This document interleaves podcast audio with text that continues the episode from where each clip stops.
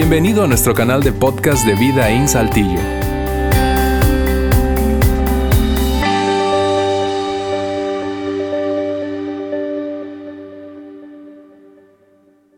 Bien, buenas tardes, otra vez bienvenidos nuevamente, sobre todo si llegaste eh, ya habiendo comenzado la reunión o recién sintonizaste esta transmisión, incluso si estás escuchando este podcast después de que ya ocurrió esta reunión, gracias por darte el tiempo, gracias a ustedes que están aquí en el auditorio. Y a las personas que nos siguen cada fin de semana de un promedio de más de 13, 15 países, gracias por, por darse ese tiempo. Hoy estamos comenzando una nueva serie que hemos llamado Tu Turno, Tu Turno, y el enfoque de esta serie, honestamente es de las series del año que hemos planeado en todo este año, de las series más prácticas, prácticas que vas a escuchar aquí en Vidaín. Y si es tu primera vez, esta es una serie de cuatro domingos, una serie de cuatro temas. Cada uno de los domingos eh, está conectado con el gran asunto. La serie trata de tomar decisiones eh, y por eso la hemos llamado tu turno. Cada día de tu vida, cada día de mi vida, tú y yo estamos decidiendo. ¿Por qué? En algún sentido, la vida se trata de decidir. Vivir es decidir. Eso es cierto en decisiones muy pequeñas, eso es cierto en decisiones muy grandes, es cierto en decisiones que tienen poco impacto, es cierto en decisiones que impactan mucho y a largo plazo. Algunas de esas decisiones impactan por un periodo de tiempo, temporadas de nuestra vida. Incluso algunas decisiones llegan a impactar el resto de nuestras vidas. Es más, algunas de esas decisiones impactan más allá de nuestra vida a las siguientes generaciones. Y lo veremos en esta serie. Por eso, si estás en este momento frente a una situación que te está planteando tomar una decisión, esta serie es extraordinariamente, va a ser extraordinariamente útil para ti. O incluso si conoces a alguien que está ahora mismo en esa circunstancia, tú sabes, frente a una decisión, el dilema de qué hacer. Esta es una serie que va a ser súper, súper útil para ti. Algunas cosas interesantes, así como eh, eh, introductorias eh, cuando se trata de relaciones. Bueno, en primer lugar, las relaciones, no sé si tú, las decisiones, perdón, no sé si tú coincides conmigo, pero esas decisiones importantes, grandes, significativas, generalmente se toman en un ambiente en donde hay una carga emocional fuerte, ambientes emocionalmente cargados.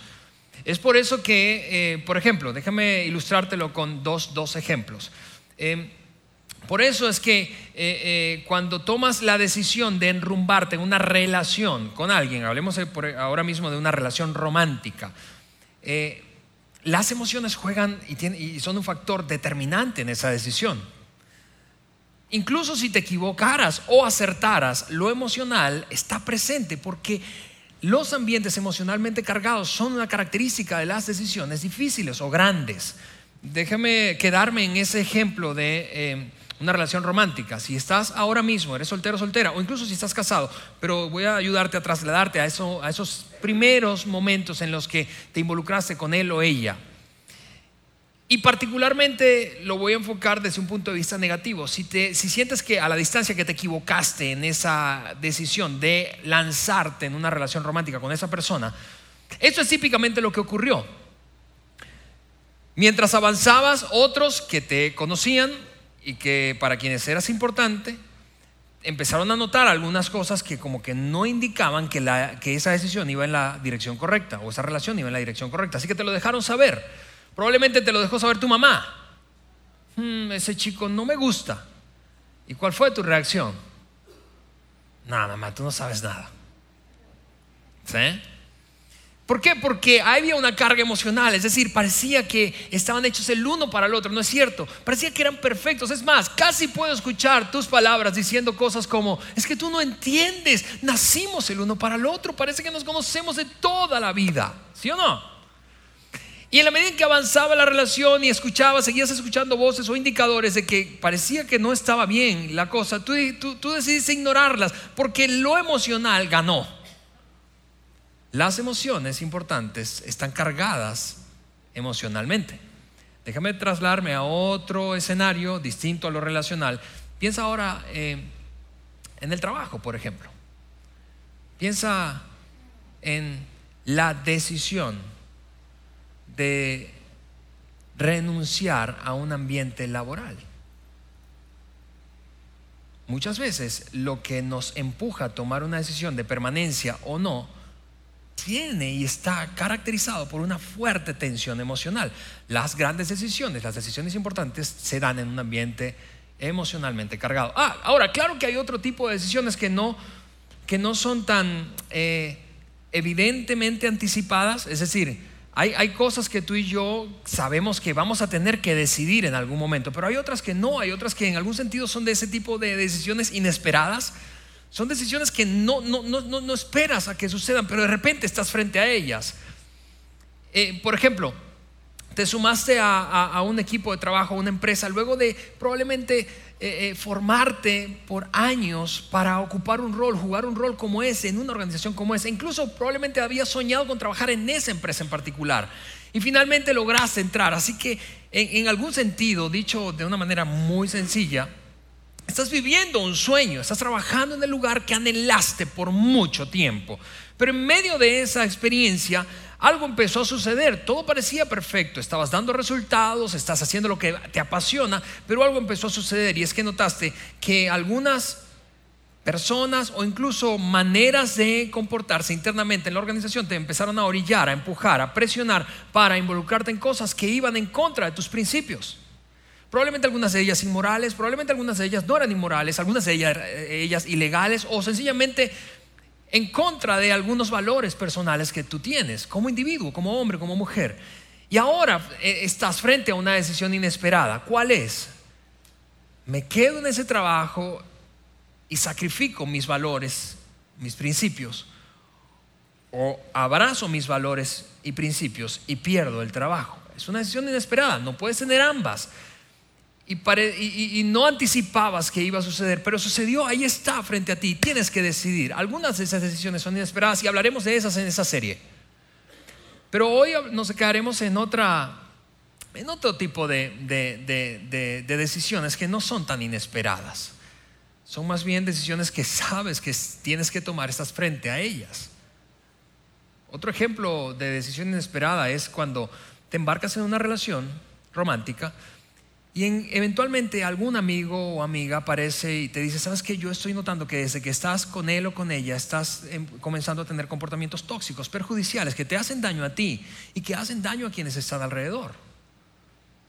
Y, y no lo habías notado hasta que él o ella te lo dijo y estás ahora entonces frente al dilema de quedarte con esa relación y quizá hacer a un lado, perder algunas relaciones de amistad por esta relación o abrazar esas relaciones y perder eso. No puedes tener ambas y eso es sorpresivo, es ese tipo de relaciones inesperadas, que vamos a hablar en la serie, solo que hoy hablaremos de unas que no son tan inesperadas. Ahora, en todo caso, lo que está, eh, eh, lo que es importante resaltar de cada decisión importante es que difícilmente tú y yo, difícilmente, al momento de tomar decisiones importantes, sabemos lo que está en juego. En otras palabras, sabemos lo que está sobre la balanza sabemos, difícilmente anticipamos, bueno, esto va a significar lo siguiente en el futuro, esto va a repercutir de esta otra manera. Difícilmente eso lo, sabemos cabalmente. Algunas veces sospechamos algo, pero difícilmente lo sabemos con certeza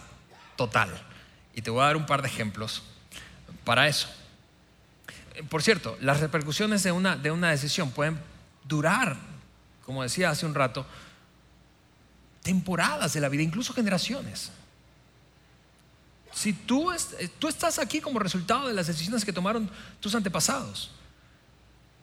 Y, voy a ilustrarlo, te, vuelvo a decir con un par de ejemplos. Son personajes de la historia. Uno de la historia de, de, nuestro país, de aquí, de México, y uno de la historia de mi otro país, de Venezuela. Así que déjame mostrarte una fotografía de un hombre que tú conoces. Es el cura Hidalgo, ¿sí? Miguel Hidalgo. Por ejemplo, eh, eh, y déjame, aquí ustedes van a evaluarme a ver si hice la tarea bien de estudiar historia mexicana, porque como estoy en el proceso de nacionalizarme, entonces tengo que estudiar. Así que me van a evaluar. ¿Qué habría pasado si ese hombre, cuando vivió y hacía sus oficios religiosos, pero al mismo tiempo tenía como un corazón revolucionario, tú sabes, esa, esa, esa, esa, pasión por la libertad, ¿sí? Siendo un blanco criollo, pues, o sea, de aquí. y qué habría pasado si él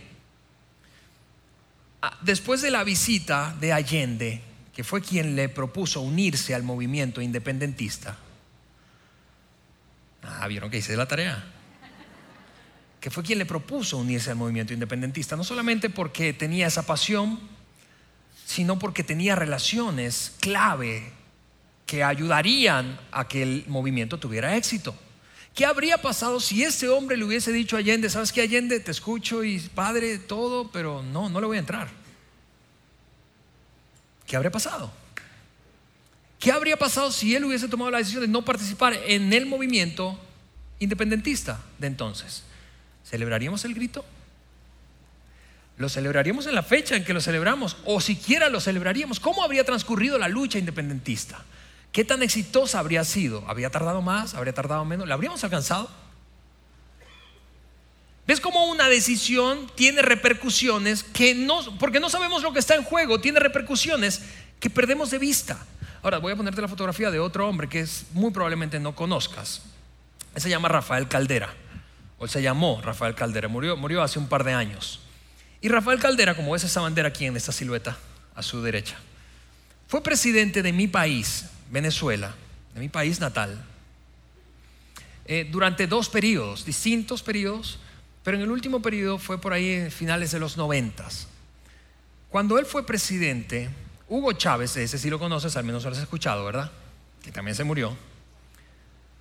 Estoy tentado a decir algo, pero no voy a decirlo, no. Eh, estaba en prisión, Chávez estaba en prisión en, esa, en ese momento.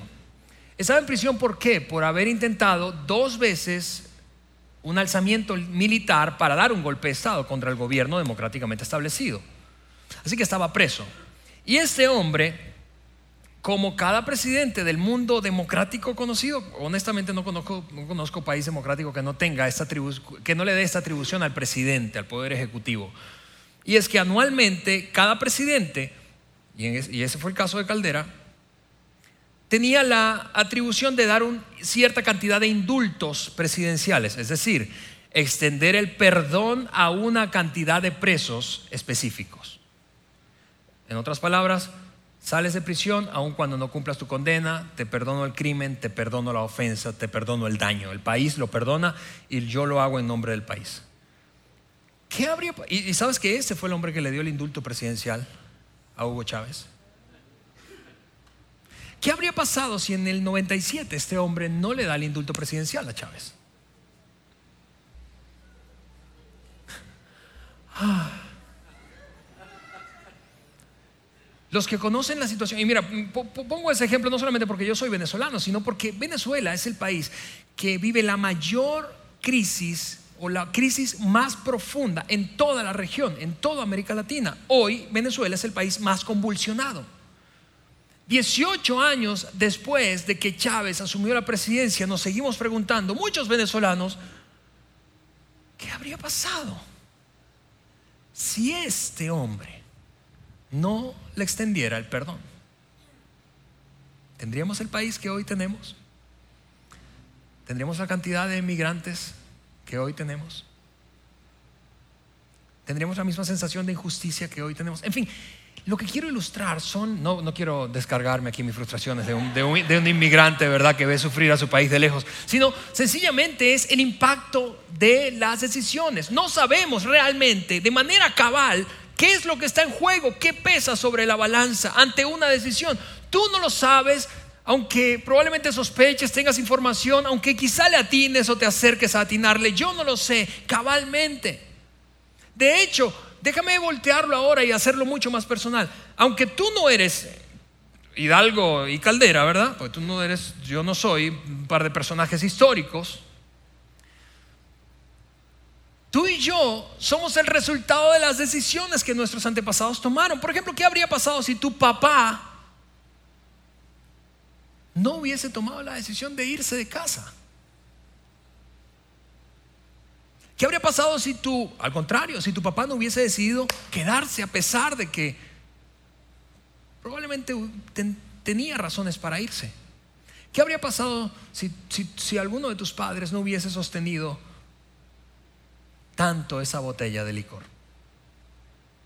¿Qué habría pasado si no, hubiesen, no se hubiesen involucrado en ese comportamiento adictivo, perjudicial, tóxico, autodestructivo? ¿Qué habría pasado? Vamos, tú y yo no sabemos cabalmente lo que significa una decisión importante en términos de lo que está en juego para el futuro. Pero a pesar de que no sabemos cabalmente eso, lo que sí sabemos es esto, es que las decisiones privadas tienen ramificaciones públicas. Tus decisiones privadas, mis decisiones privadas, eventualmente impactarán a otros, más allá de mí mismo, eventualmente serán públicas, se conocerá el impacto público, aun cuando yo quiera ocultarlo, eventualmente cada decisión privada tiene un impacto público. Por eso es tan importante hablar de decisiones. Y, por eso estamos tan, tan, tan ansiosos por compartir contigo estos cuatro domingos. Cuatro preguntas. Cuatro preguntas compartiremos contigo. Hoy la primera y así sucesivamente cada uno de los siguientes domingos hasta concluir la serie. Cuatro preguntas. Cuatro preguntas que te van a ayudar a tomar mejores decisiones y tener menos arrepentimientos en tu, en tu vida. Porque no es cierto que, a pesar de que tú y yo no nos conozcamos, tú y yo tenemos en común esto. Tú y yo queremos vivir con menos arrepentimiento, ¿no es cierto? Incluso si jamás te he visto, que estás del otro lado de la pantalla, o, o tú que nos escuchas en el podcast, a pesar de que nunca nos veamos, tú y yo tenemos esto en común. Tú quieres vivir con menos, menos arrepentimientos. Pero para vivir con menos arrepentimientos es necesario tomar mejores decisiones. Y por eso te decía que esta serie es tan, pero tan práctica tan, pero tan práctica. Estas cuatro preguntas eh, pueden parecer, pueden sonarte así como, a ver, está como muy, muy tecnificado el asunto de tomar decisiones, van a plantear una técnica. Bueno, honestamente, tú y yo ya, ya nos hacemos preguntas a la hora de, de tomar decisiones, nos preguntamos otras cosas y lo voy a poner aquí en la pantalla. Nos preguntamos si esa decisión me va a hacer más feliz, consciente o inconscientemente. Nos preguntamos si me va a hacer más rico. Nos preguntamos si nos va a hacer más saludables. Nos preguntamos, ¿eso me producirá más placer? ¿Me hará sentir mejor? Nos preguntamos, ¿eso me va a doler? Y si me va a doler no le entro. Nos preguntamos, ¿eso es correcto o incorrecto para aquellos que tienen una conciencia moral más sensible? Tú y yo nos hacemos preguntas. Estas cuatro preguntas que compartiremos en la serie, escúchame, se van a añadir a tu batería de preguntas. Y este es, es, este es nuestro deseo. Quienes hemos trabajado en la serie, es nuestro deseo que realmente sirvan como una herramienta práctica a la hora de tomar decisiones importantes en tu vida. Así que comencemos con la pregunta de hoy, ¿te parece? ¿Estás listo? Probablemente esa es la pregunta más difícil de las cuatro. Aquí te lo voy a poner. ¿Estoy siendo honesto conmigo mismo a la hora de tomar esa decisión. En otras palabras, esa pregunta apunta a tu interior, esa pregunta apunta a tu motivación, a tu verdadera motivación, a mis verdaderos motivos, razones por las que tomo decisiones. No los motivos que les explico a otros. No, no, no, no las razones que le doy a otros. No, no, realmente cuál es el motivo por el que estoy tomando esta decisión. No es cierto que muchas veces tú y yo luchamos con motivos distintos a los que comunicamos a la hora de tomar decisiones. Es decir, ¿por qué estoy decidiendo esto? Y por eso hemos decidido agregar, para meterle énfasis a esa pregunta, hemos decidido agregar una palabra. Estoy siendo honesto conmigo mismo realmente, realmente. ¿Cuál es la razón real por la que tomas esa decisión? ¿Cuál es la razón real por la que tomas tanto? Por la que te mudaste, por la que aceptaste el trabajo, por la que dijiste eso, por la que empezaste a hacer esto otro, por la que dejaste de hacer. ¿Cuál es la razón principal? La razón real. Esa que probablemente otros no conocen, pero ahí en el fondo de ti está. ¿Y por qué es tan importante esta pregunta? ¿Por qué a la hora de tomar decisiones?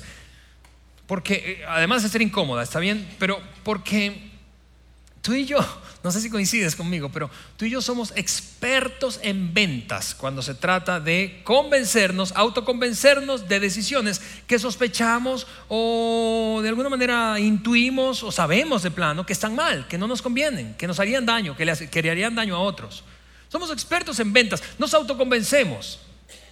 ¿Sí? Mira, nos autoconvencemos desde, cosas muy... Eh, relevantes, importantes, hasta cosas muy triviales. Voy a ponerte un ejemplo de algo trivial. Las excusas que tú y yo damos cuando accedemos, nos autoconvencemos para acceder, comernos un postre muy tarde en la noche después de cenar, cuando sabemos que no nos conviene. Bueno, uno dice, ya que no comí, no me comí el postre en la comida, un pequeño postrecito ahora no le hará daño a nadie. ¿Qué excusa es esa? No, es cierto que no somos esa excusa. Tal vez tú viniste aquí, acompañaste a la gente que estaba, los padres que estaban presentando sus bebés y de aquí se fueron a comer y, resulta que donde fueron a comer no había postre o se acabó y tú no, alcanzaste y en la noche tú llegas a tu casa y dices, bueno, ya que no me comí en la tarde, un pequeño postrecito ahora no me va a hacer daño, son las 11 de la noche. ¿O qué tal esa otra excusa que damos para comernos el postre después de la cena? Hoy trabajé hasta tarde, así que me merezco algo dulce. ¿Qué tiene que ver el trabajo con una cosa que sabes que no te conviene meterte en el cuerpo a esas horas del día?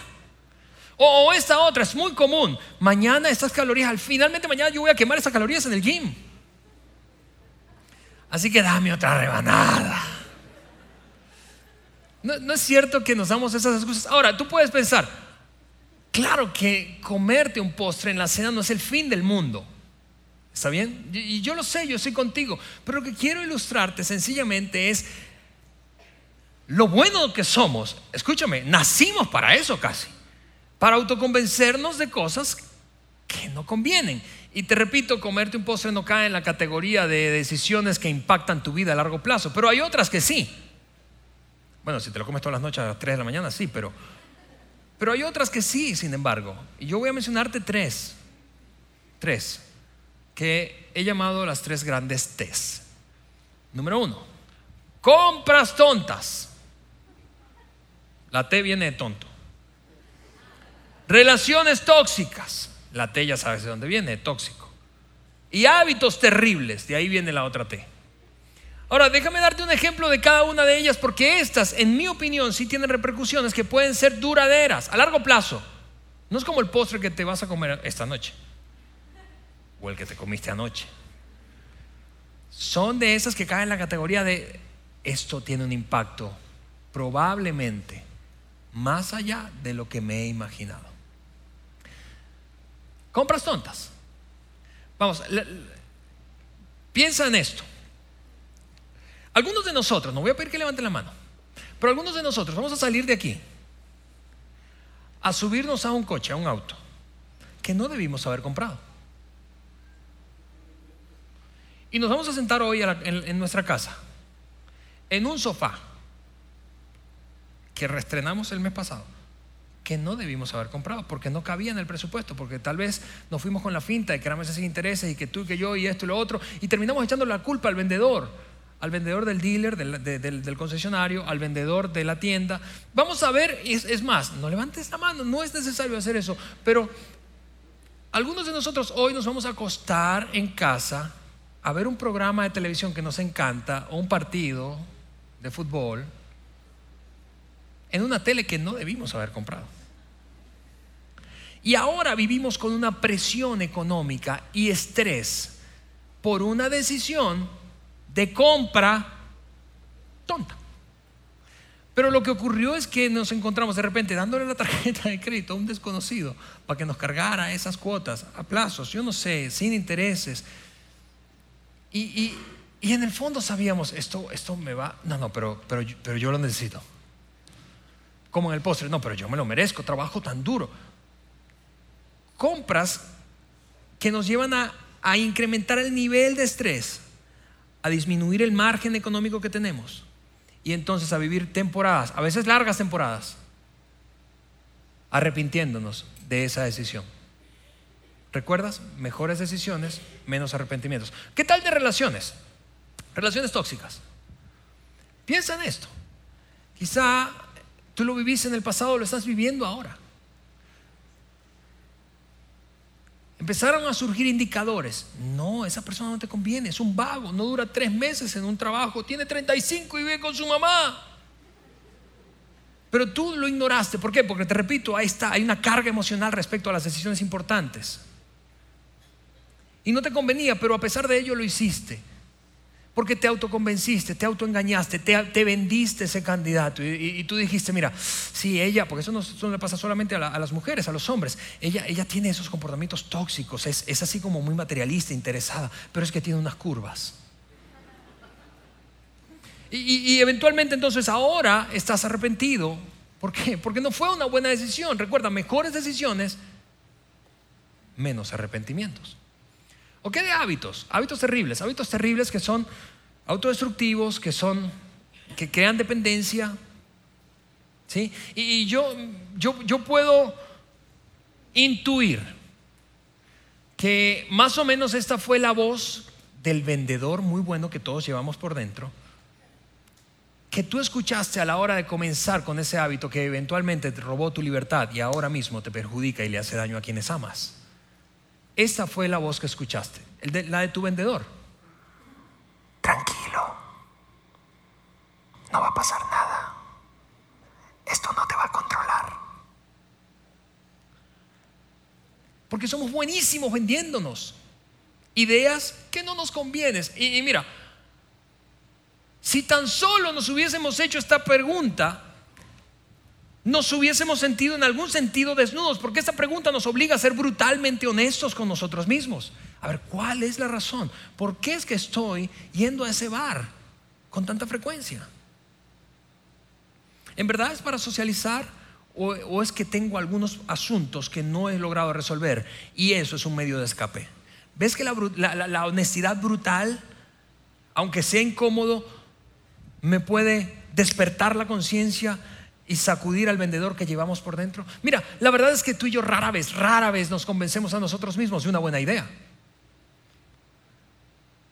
Al revés, el vendedor interno que llevamos por dentro, nato, nos convence, nos autoconvence de, cosas que no convienen.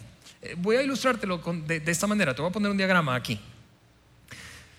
Y esto tiene que ver con lo que hablaba temprano, de que las, las decisiones importantes tienen una carga emocional. Eso implica significa, ilustra ese corazón. Pero hay una interacción entre el corazón y el cerebro. ¿Por qué? Porque tú- tu cerebro, mi cerebro, es suficientemente inteligente como para detectar cuando lo están engañando. Por eso se llama cerebro. Pero el corazón sabe nuestra carga emocional, a eso me refiero con corazón, que es difícil justificar un deseo, pero no es tan difícil justificar una necesidad. Por eso el corazón le manda un, un mensaje al cerebro que dice, justifícame esta necesidad.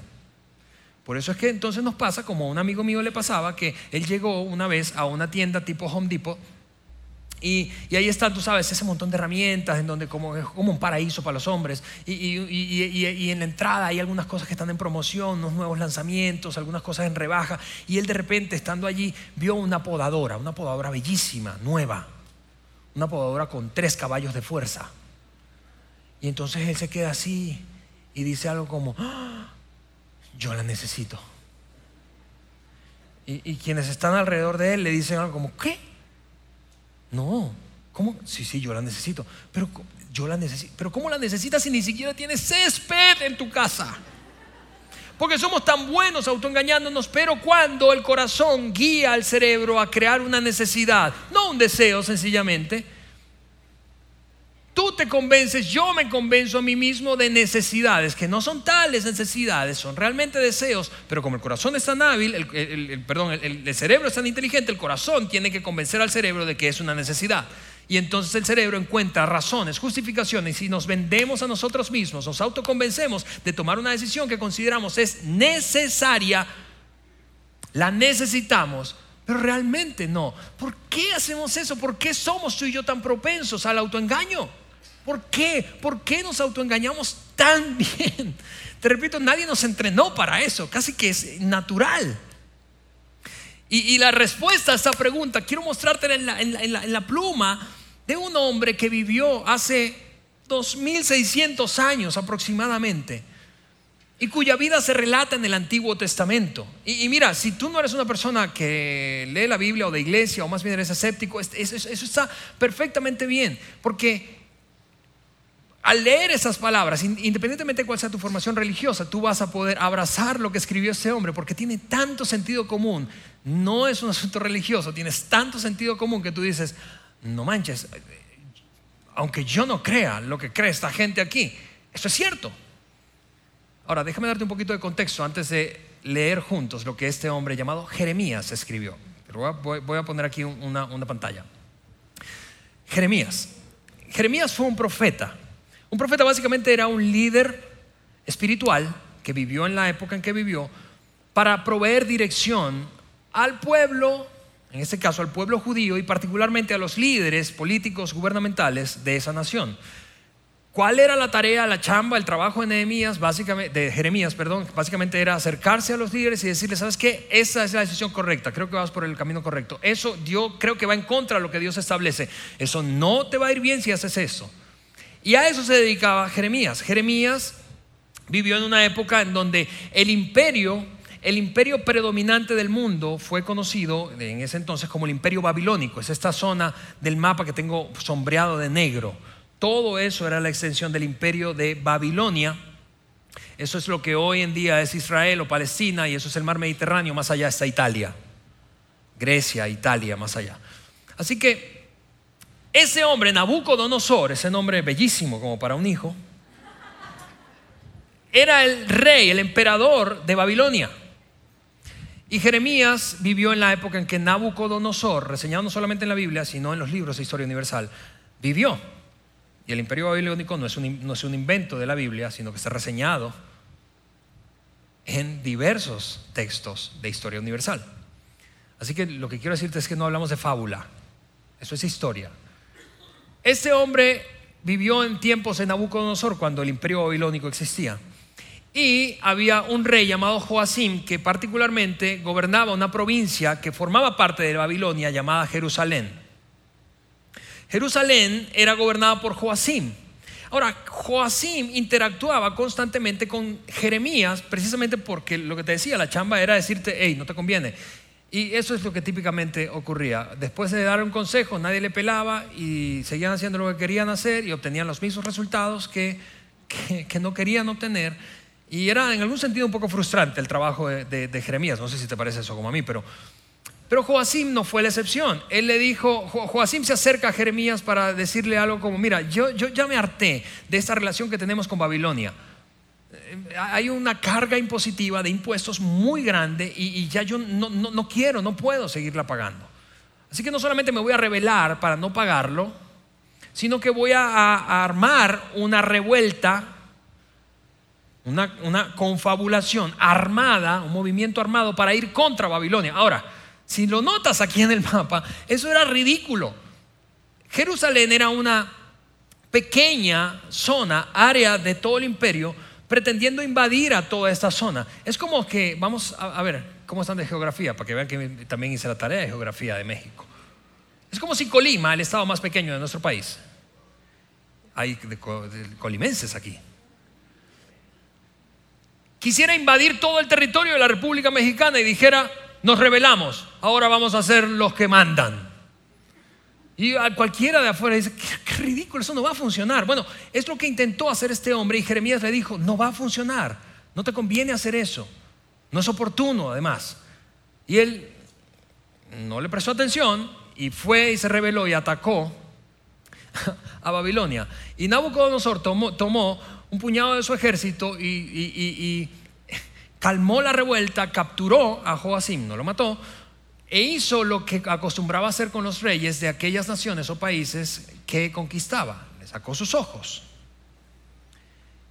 y lo llevó a una mazmorra en la capital de Babilonia y lo metió allí con todos los otros reyes de las naciones que había conquistado.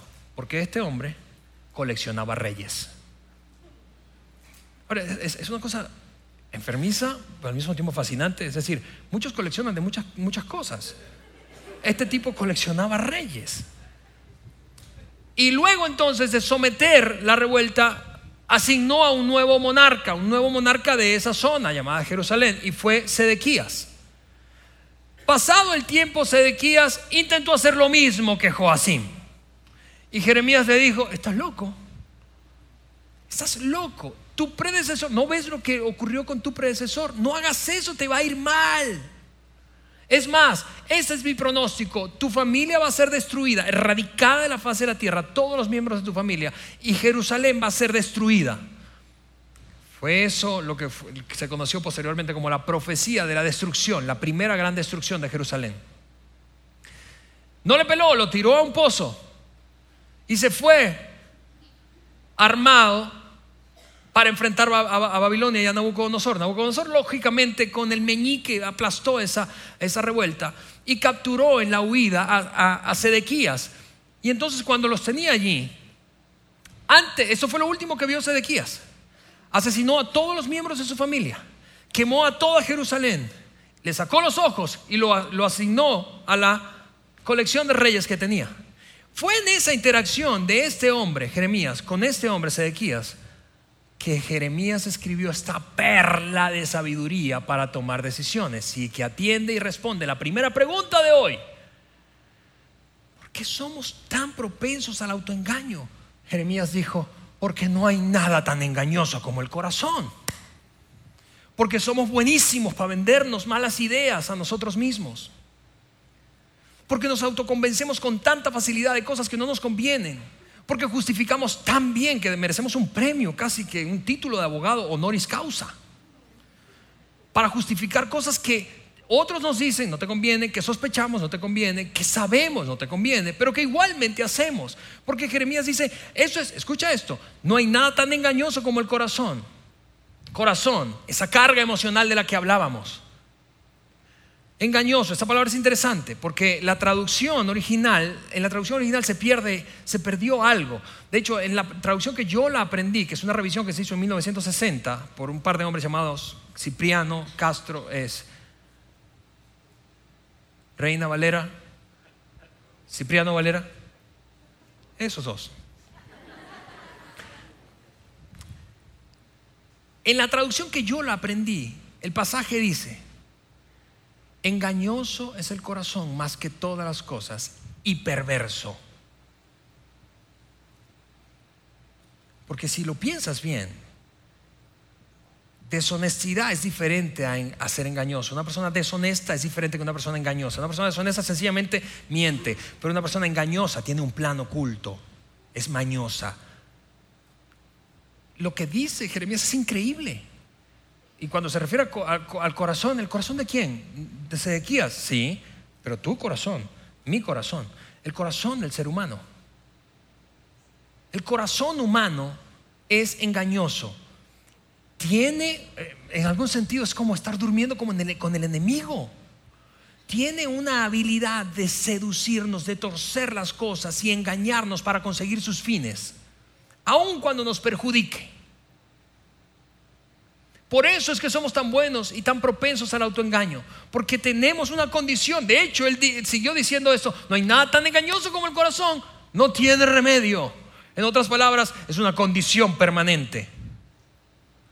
No tiene cura, dice otra versión de la Biblia. No tiene cura. No va a cambiar eso. Es increíble eso. Terminó sentenciando. ¿Quién puede comprenderlo? Por eso es que tú y yo a veces vemos a gente que toma decisiones que son tan tontas y parecían parecía tan obvio que iban a fracasar y que les iba a costar mucho. Y uno desde afuera decir, ¿por qué hizo eso? Porque el corazón no se puede entender. Terminando la primera reunión, un hombre se me acercó y me dijo, Alejandro, hay una frase de, de Blas Pascal que hace match con eso que escribió Jeremías. Y es que en asuntos del corazón, él me parafraseaba esa frase, en asuntos del corazón nadie gana. Es, es, que es, es, difícil. Tú y yo a la distancia vemos, analizando nuestras propias decisiones o algunas de ellas, pensamos, ¿cómo hice eso? ¿Por qué lo hice? ¿En qué estaba pensando? ¿Quién puede comprenderlo. Lo escribió Jeremías 2600 años antes. Así que si es tan engañoso, si hay un plan en contra, es una cosa increíble. Y por eso somos tan buenos autoconvenciéndonos y tan, buen, tan buenos vendedores de malas ideas. Si no tiene remedio, es decir, si es una condición permanente y, que, y es difícil comprender las razones uno puede llegar a pensar, ¿cuál es el punto entonces de lo que escribió eh, Jeremías? Porque, porque parece que eso es una situación sin esperanza. Es que no tiene por qué seguir siendo así. Tú puedes hacer un alto y preguntarte. La pregunta que hemos hecho hace un rato. ¿Estoy siendo honesto conmigo mismo realmente? Escúchame, esta pregunta puede ser aterradora. Claro que sí, porque nos desnuda y en algún sentido nos obliga a rendir cuentas, a rendir cuentas a nosotros mismos, incluso en, en ocasiones a otras personas. ¿Por qué estoy haciendo lo que estoy haciendo realmente? Pero a pesar de ser aterradora, es liberadora, no sé si lo notas. Porque cuando uno ya no tiene que luchar con el autoengaño, cuando una persona ya no tiene que eh, encontrar maneras de disfrazar la decisión que está tomando en términos de sus motivos. Entonces es libre, experimenta paz. Mira, hablando de otra vez de decisiones de compra, esto es una cosa que, quienes me conocen saben que hago. Es más, algunos, algunas, algunos, eh, algunas veces lo hago acompañado de personas. Estoy en un, en un lugar, imagínate una tienda departamental. Y ahí está, yo soy amante del café. Y ahí está una maquinita nueva que salió que hace café expreso que se llama Nespresso. ¿Tú sabes ese comercial de George Clooney? No sé si eso es una cosa así como... Bueno, en fin, yo, la, cosa es que veo la maquinita y yo digo, ah, señal de mi corazón a mi cerebro, justifícalo. No, yo necesito esa máquina. Yo necesito esa máquina. Porque yo trabajo tan duro que debería poder darme un gusto de esos. Yo necesito esa máquina porque la mía está tan vieja, esa cafetera asquerosa que tengo en mi casa. Yo necesito esa máquina. Y, ese es el proceso interno. Ahora, quienes me conocen saben que en ocasiones yo he estado así, frente a esa máquina, la que hace capuchino. Y empiezo a hablar. Escúchame, lo digo verbalmente, audiblemente a ver, voy a repetirme la verdad. ¿Yo puedo vivir sin esa máquina? Claro que puedo vivir sin esa máquina, porque mi, identidad no está basada, fundamentada en una máquina. ¿Verdad? Eso es un deseo y está bien. Quizá en algún momento yo pueda satisfacer ese deseo, pero en este momento no es el momento correcto. ¿Verdad que sí? Y entonces, y yo empiezo esa conversación. ¿Por qué? Porque realmente esta pregunta es liberadora. Es liberadora trae claridad y te pone en una posición de poder. Ahora déjame terminar con unas preguntas finales, finales, finales, finales. Y voy a darte una salida de una vez. No tienes que hacer nada con estas preguntas. Sencillamente ser honesto, honesta contigo mismo. Contigo misma. La verdadera razón. A ver, responde esto hacia adentro.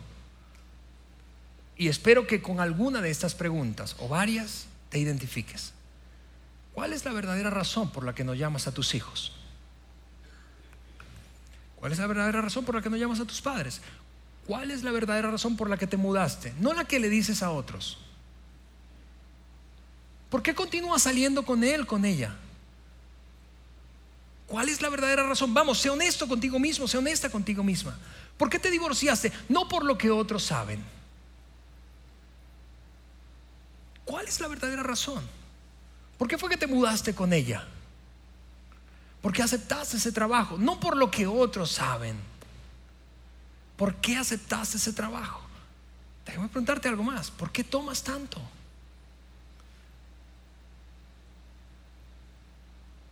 ¿Por qué no volviste a la iglesia?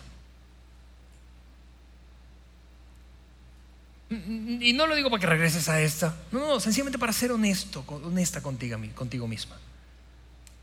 ¿Cuál es la verdadera razón? Vamos a dar un pequeño paso, un pequeño paso, un pequeño paso. Sé honesto contigo mismo. No, hagas nada más, sencillamente sé honesto, sé honesta. ¿Por qué quieres hacer eso? ¿Por qué no quieres hacerlo? ¿Por qué lo hiciste? ¿Por qué no lo hiciste? ¿Por qué quieres tomar la decisión que quieres tomar? Porque como dijo Jeremías, nada hay tan engañoso como el corazón. Ahora que sabes eso, y ahora que sabes qué hacer con eso, ahora te toca a ti. Ahora, ahora es tu turno. Nos vemos el próximo domingo en la segunda parte de la serie. Tu turno. Gracias por haber escuchado este podcast de Vida en Saltillo. Si deseas escuchar estos mensajes en vivo, te invitamos a que nos acompañes todos los domingos a nuestro auditorio. Para más información sobre nuestra ubicación y horarios, entra a vidainslt.org o síguenos en nuestras redes sociales como Facebook, Twitter e Instagram. Nos vemos la próxima semana.